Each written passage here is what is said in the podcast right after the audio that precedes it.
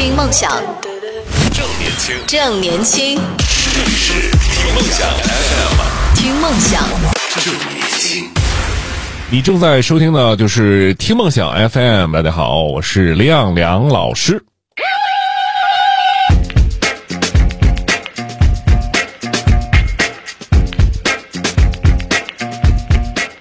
今天聊的是偶像，呃，我生命中的偶像，你们生命中的偶像们，我们一起来分享一下啊。还有就是说，现在的这个偶像其实要求很低呀、叫不偷税、不漏税、不做好、不做不作奸犯科、不黄赌毒、热爱祖国。哎，啊，不得不说，首先这个三观很正啊，就是对一个人最基本的要求就是先先守法，然后对吧？你对于一个一个面向大众、面向青少年，甚至很多心智未成熟的人，你总是一副吊儿郎当，甚至很多不太、不太也谈不上正不正确吧，不太好的，你去带，我就带这些年轻人，怎么给他做榜样，对吧？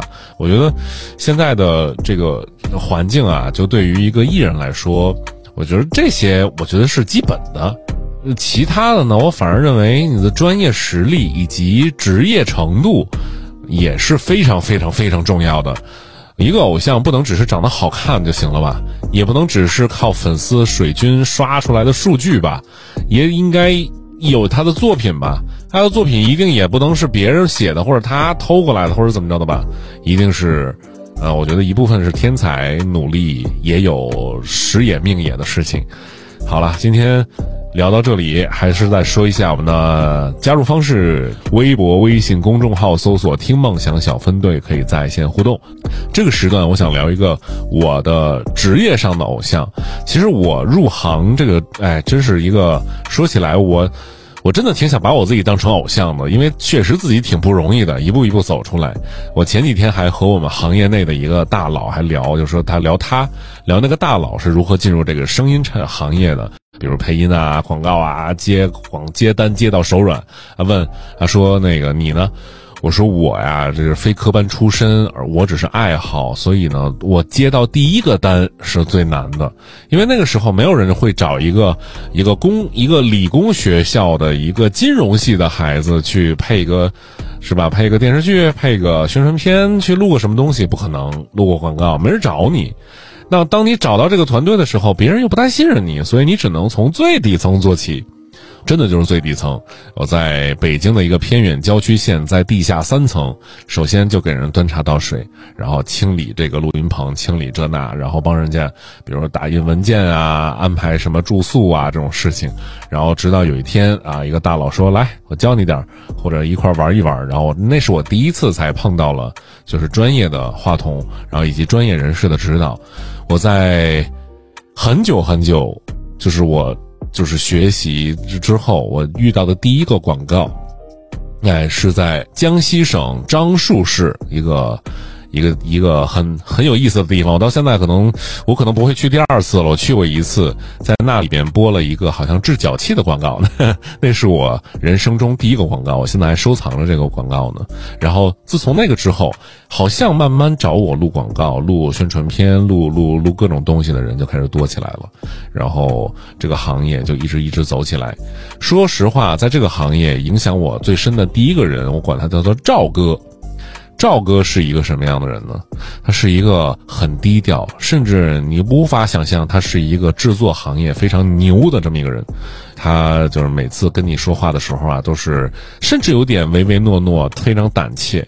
但你看他的制作时候啊，自己投入在声音行业这方面是一个非常狠、非常要命的这么一个人。他无数次。指点我，然后点拨我，非常不留情面的说出我的问题，就制作上的问题。然后我曾经就听过他，就是说过很多他身边的一些传奇，比如一个传奇就是，当年我们录广告啊，录什么可能还会胡乱报价，报个一百块钱啊、两百块钱，甚至五百块钱一段，什么三十秒、一分钟的吧。那会儿说有一个他认识的一个合作伙伴。永远都是录一条广告，呃，一分钟左右的广告，永远都是五十块钱，而且一天就能接很多很多单。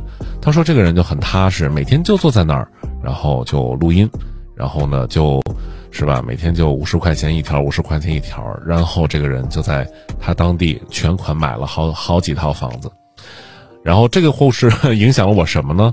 就是在工作职业前期的时候，不太不要太在意钱这回事儿，不要太在意自己的收入所得，先去学习，先去接触机会。广开自己的思路。当你接触到越来越多人的时候，你才会发现，就是人其实要比前期赚那些钱要有用的多。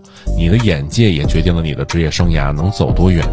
我们看到有朋友说，我也要说一下，我这个行业影响我最深的人，我工作以后的这个师傅叫周勇，啊，不知道。我相信周勇老师一定没在听节目，所以你就放心说吧。他怎么影响你了？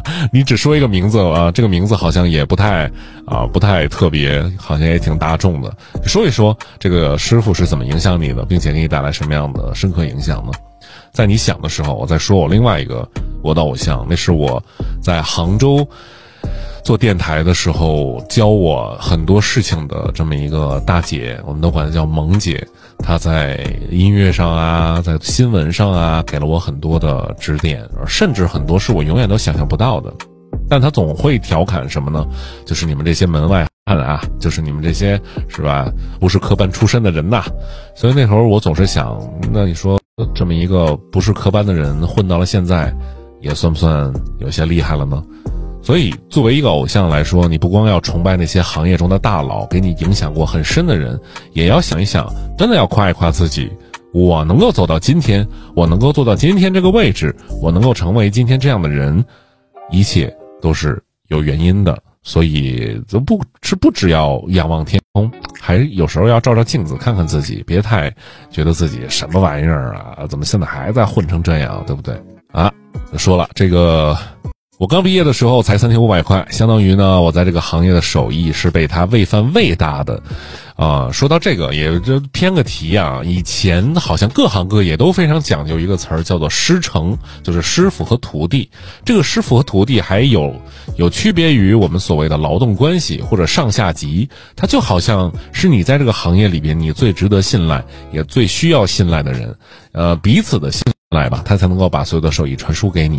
这个手艺一定是能够让你吃饱饭，甚至能过好好生活的看家本领。这个东西，它不太像我们说去市面，就是市面上去报一个机构来传输经验，它就是一个。我把我最珍藏，甚至我最私人，而且他可能不会写在书本上的一些经验，通过言传身教、手把手来教给你。我觉得这样的师承关系的这些人，也应该都是偶像。要这么说起来，我在录音行业上有很多的偶像啊。当然，这这个名字太多，可能是吧？可能人家也不太愿意我提起人的名字，对吧？谁说我是你的老师？你做成这个样子，你还配说是我的徒弟？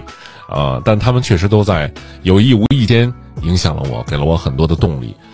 一直以来，我都特别喜欢看一个电影，叫做《晨间主播》。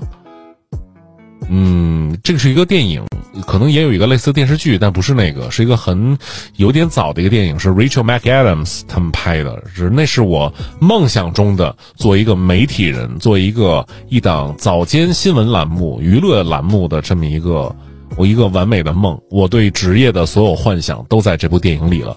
晨间主播，有有兴趣的你一定要去看一看，是一个很好看，帅哥美女也有很棒的职业理想在里边。我每次在我在我在质疑我的，啊我的职业啊，质疑我的这个选择的时候，我都会去看那么几部电影。首先就是晨间主播，以及 HBO 出品的一个电视剧叫做《新闻编辑室》。虽然我。只短短的做过一两年的新闻频道，但其实新闻，做新闻、做记者、做追踪报道这个事儿，在我心目中有无比崇高的地步。如果非要选一个职位非常高的音乐编辑或者音乐制作，或者做一个，呃，薪水很低、很一般的新闻制作者，我毫不疑问，我毫不犹豫的要去选择那份薪水高的娱乐编辑，因为做新闻太辛苦了。你你你二十四小时手机不能关机，你所有的精神，你所有的啊，你的私生活什么什么所以外的，你没有私生活，你就只能一心扑在新闻上。你要和你的线人，你要和你的新闻提供者保持很很好的私人关系、互动关系。你要时刻的去想，我要找下一个新闻是什么。当一个新闻热点出来的时候，你要想着我如何快速的第一步的到现场。这个，哎，这个看来是啊，对吧？有有人说说这个做新闻还会被老婆骂不回家不顾家，是这样的。就做新闻的人很少说这个家庭很幸福的，都是除非两个人都是做新闻的，那就更倒霉了。呃，尽管如此，但是做新闻这回事儿呢，对于我来说是一个很很神圣的事儿。我可能再也没有机会去做新闻了吧？啊，我的本性，我的本能会让我。知道这个东西好，但是我会敬而远之，不要去碰它，因为太辛苦了。如果在听节目的也有同行做新闻的，我要在这里深深的向您鞠上一躬，要亲切的对你说一声，早点睡吧，对吧？早点睡吧，注意好身体，对吧？多喝水，少抽烟，然后保养好自己，啊。另外就是啊，也推荐两部电视剧啊，呀，一个电视剧，一个电影，就就是我刚才说的晨间主播。然后，另外电视剧叫做 HBO 的 HBO 的新闻编辑室 The Newsroom，可能有三四季，三季，好像是，所以不太长，所以就就看一看这个。然后啊，看到了这个听众朋友说，这个对关于电台对这这个感触最大的就是当年汶川地震的时候，灾民们只有通过电台获取外界信息。然后啊，是。呃，曾经在这个这个知乎上啊，我还回答过一个问题，就是有人说，你说未来这个这个媒体啊，娱乐方式那么的多样，会不会有一天电台这个形式就消失掉了？当然，它指的是，呃，就是调频无线电电台。我当时回复，首先我说不可能，首先这是一种最简单，也是覆盖面最广的一种，呃，成本最低，权衡各种。因素以来是一个非常非常划算、性价比或者说传播方式非常好的一种传播手段，因为你只需要一个放大器或者一个线圈，按道理来说，你就能可以传递很远很远的消息了。而且它的形式组成，你也不用特别昂贵的电视或者接收器，你就拿一个能听的。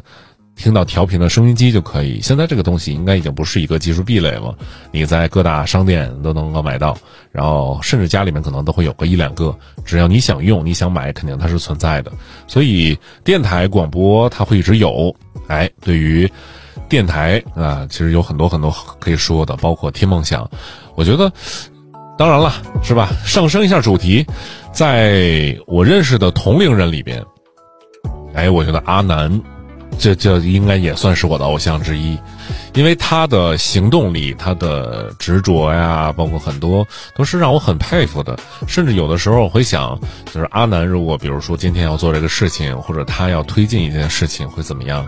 我觉得是什么样的，我也要往他那个方向走，因为我知道他一定是最努力的。他的选择也许不一定对，但一定是啊，就是肯定是要正向发展的。所以阿南每次说找我录东西啊，或者说一起要做个什么东西呢，我都会热衷响应，包括只是开玩笑说，当当然我没有开玩笑啊。他说来回来做直播呀，啊，我说好，那就那那就要回来做直播，啊，所以阿南是我同龄人里边我的一个偶像，很不错。自己的本职工作那么忙，然后把听梦想 boat，包括以前的态度电台，包括现在的听梦想 FM，录播，然后直播都要忙得起来，每天就是这点事儿。哎呀，我想想，这是坚持十年，可能还未来还有个十年，若干个十年，这是一个对电台多么热爱、挚爱的这么一个，这么一个。心态或者一个心理心理建设呀，我最爱一个东西，我可能我都没有坚持那么长时间，啊，只是我把它当成工作，不得不做了而已。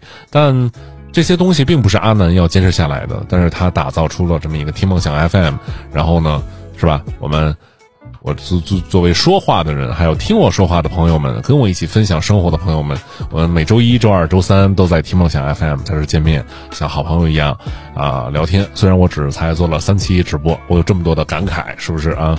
好像给我未来一直要做下去先打了一个伏笔。嗯，我希望能够。跟阿南还有各位朋友一直度过更多的十年。说起这个偶像这回事儿，我前段时间我也突然在思考，我老觉得现在的这个社会啊，无论中国还是外国，或者整个我们就是广义上的世界啊，可能真的不如八九十年代那样充满了希望，充满了乐观，充满了我们对世界的畅想。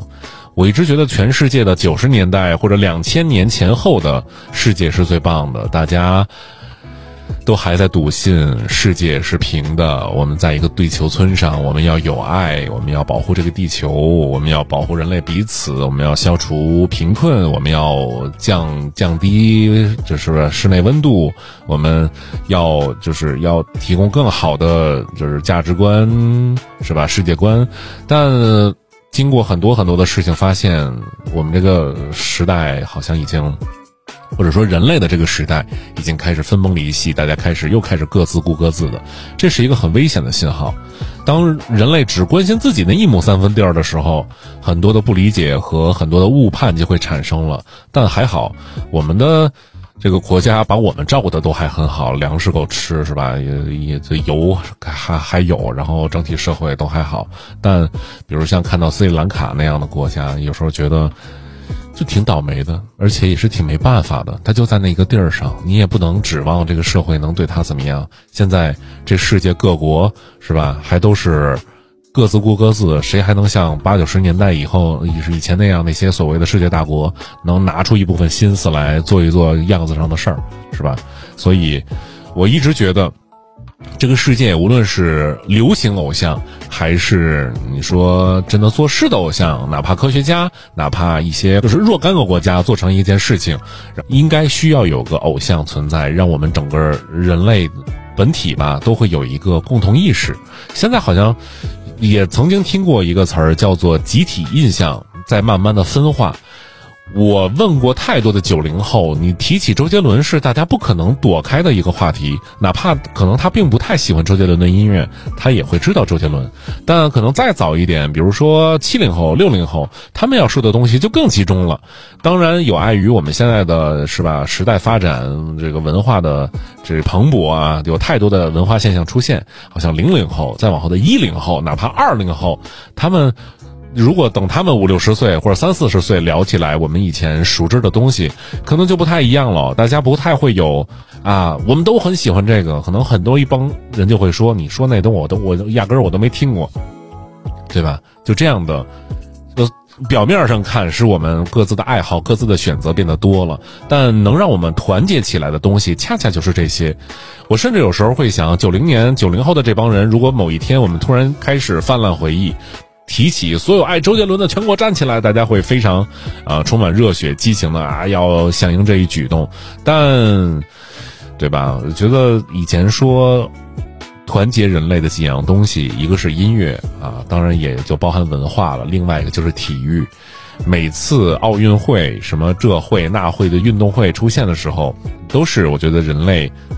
就是难得能够放下彼此成见，只关注事情本身的短暂时刻。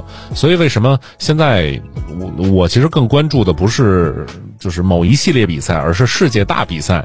当世界大比赛出现的时候，我们就能够意识到，你跑得快就是快，无无关乎你的是吧？你的价值取向是什么？你的意识取向是什么？你的意识形态是什么？或者你的人种是什么？你跑得快就是快，你跳得高就是高。你做的那个事情做得足够好，它是有标准的。我们现在就恰恰是把这些事情变成最不重要的，我们更重要的是误判，我们更重要的是把很多强有的意识加给自己，然后自己脑子里边生出奇奇怪怪、稀奇古怪的想法，然后把它变成我们重伤别人、我们分化彼此的一些一些材料吧。我还是希望这个社会。我们的人类的这个时代，能再出现几个超级大的文化现象，哪怕它不够完美，但它能够成为文化级现象，比如那个时代，我们都我们都很喜欢 Michael Jackson。可能再早以前，我们会更到全世界人都听说过，比如说猫王。可能现在这个时代，我们喜欢的人多了，对吧？呃，说起一个人，我我我问过我身边的一些大一点的八零后，他们。他们说，这个人在 Michael Jackson 火的时候，其实他也很火，只不过他他的音乐没有特别广泛的传播到，呃，其他其他国家，但音乐品质都很不错的。这个人叫做 Prince，我第一次知道王子这个人啊，Prince 还是在这个 有一个美剧叫做《生活大爆炸》，然后他在那里边客串了一下，但没多久，Prince 就可能是因为因为得病就去世了，所以在那之后我就。基本上我挨张挨张的就去听 Prince 王子他的作品，有一首歌曲可能，呃，如果你喜欢音乐的话，你也会不会错过的，叫 Purple Rain 紫色雨。Purple Rain，我就想，我第一次听这种歌啊，而且是这首歌的时候，清晰的记得那是我刚上初中，二零零三年的时候，我是在跟一个同学交换我们的磁带卡带的时候，我听到的。以前听的都可能都是类似于什么后街男孩啊、Backstreet Boy 这样的啊流行的曲子，后来听到这么一个叛逆，然后充满着愤怒，充满着对于啊社会的什么抱怨，觉得好酷啊。然后现在慢慢，然后而且那会儿觉得，你说这个艺人参与这个社会评论、参与政治这事儿本身听起来都特别的牛。那现在长大以后，慢慢觉得，我觉得专业的事情还是交给专业的人去做吧。就专业的人就做好专业的事情，有就我觉得也就够了啊。所以就是现在，我更愿意去听一些平和的音乐，听一些老人做的音乐，比如像平克·弗洛伊德他们的曲子呀，听一些。可能像，比如说像 Frank Sinatra 这样的老老人家，呃，或者已故的老人家，他们做的音乐，因为希望能从那些音乐里面获得一些智慧，获得一些对于生活的沉淀，以及你能够去已经够时够岁数去品味一些曾经他很火的东西，因为你也到了那个年纪，他就在那儿等了你很多年。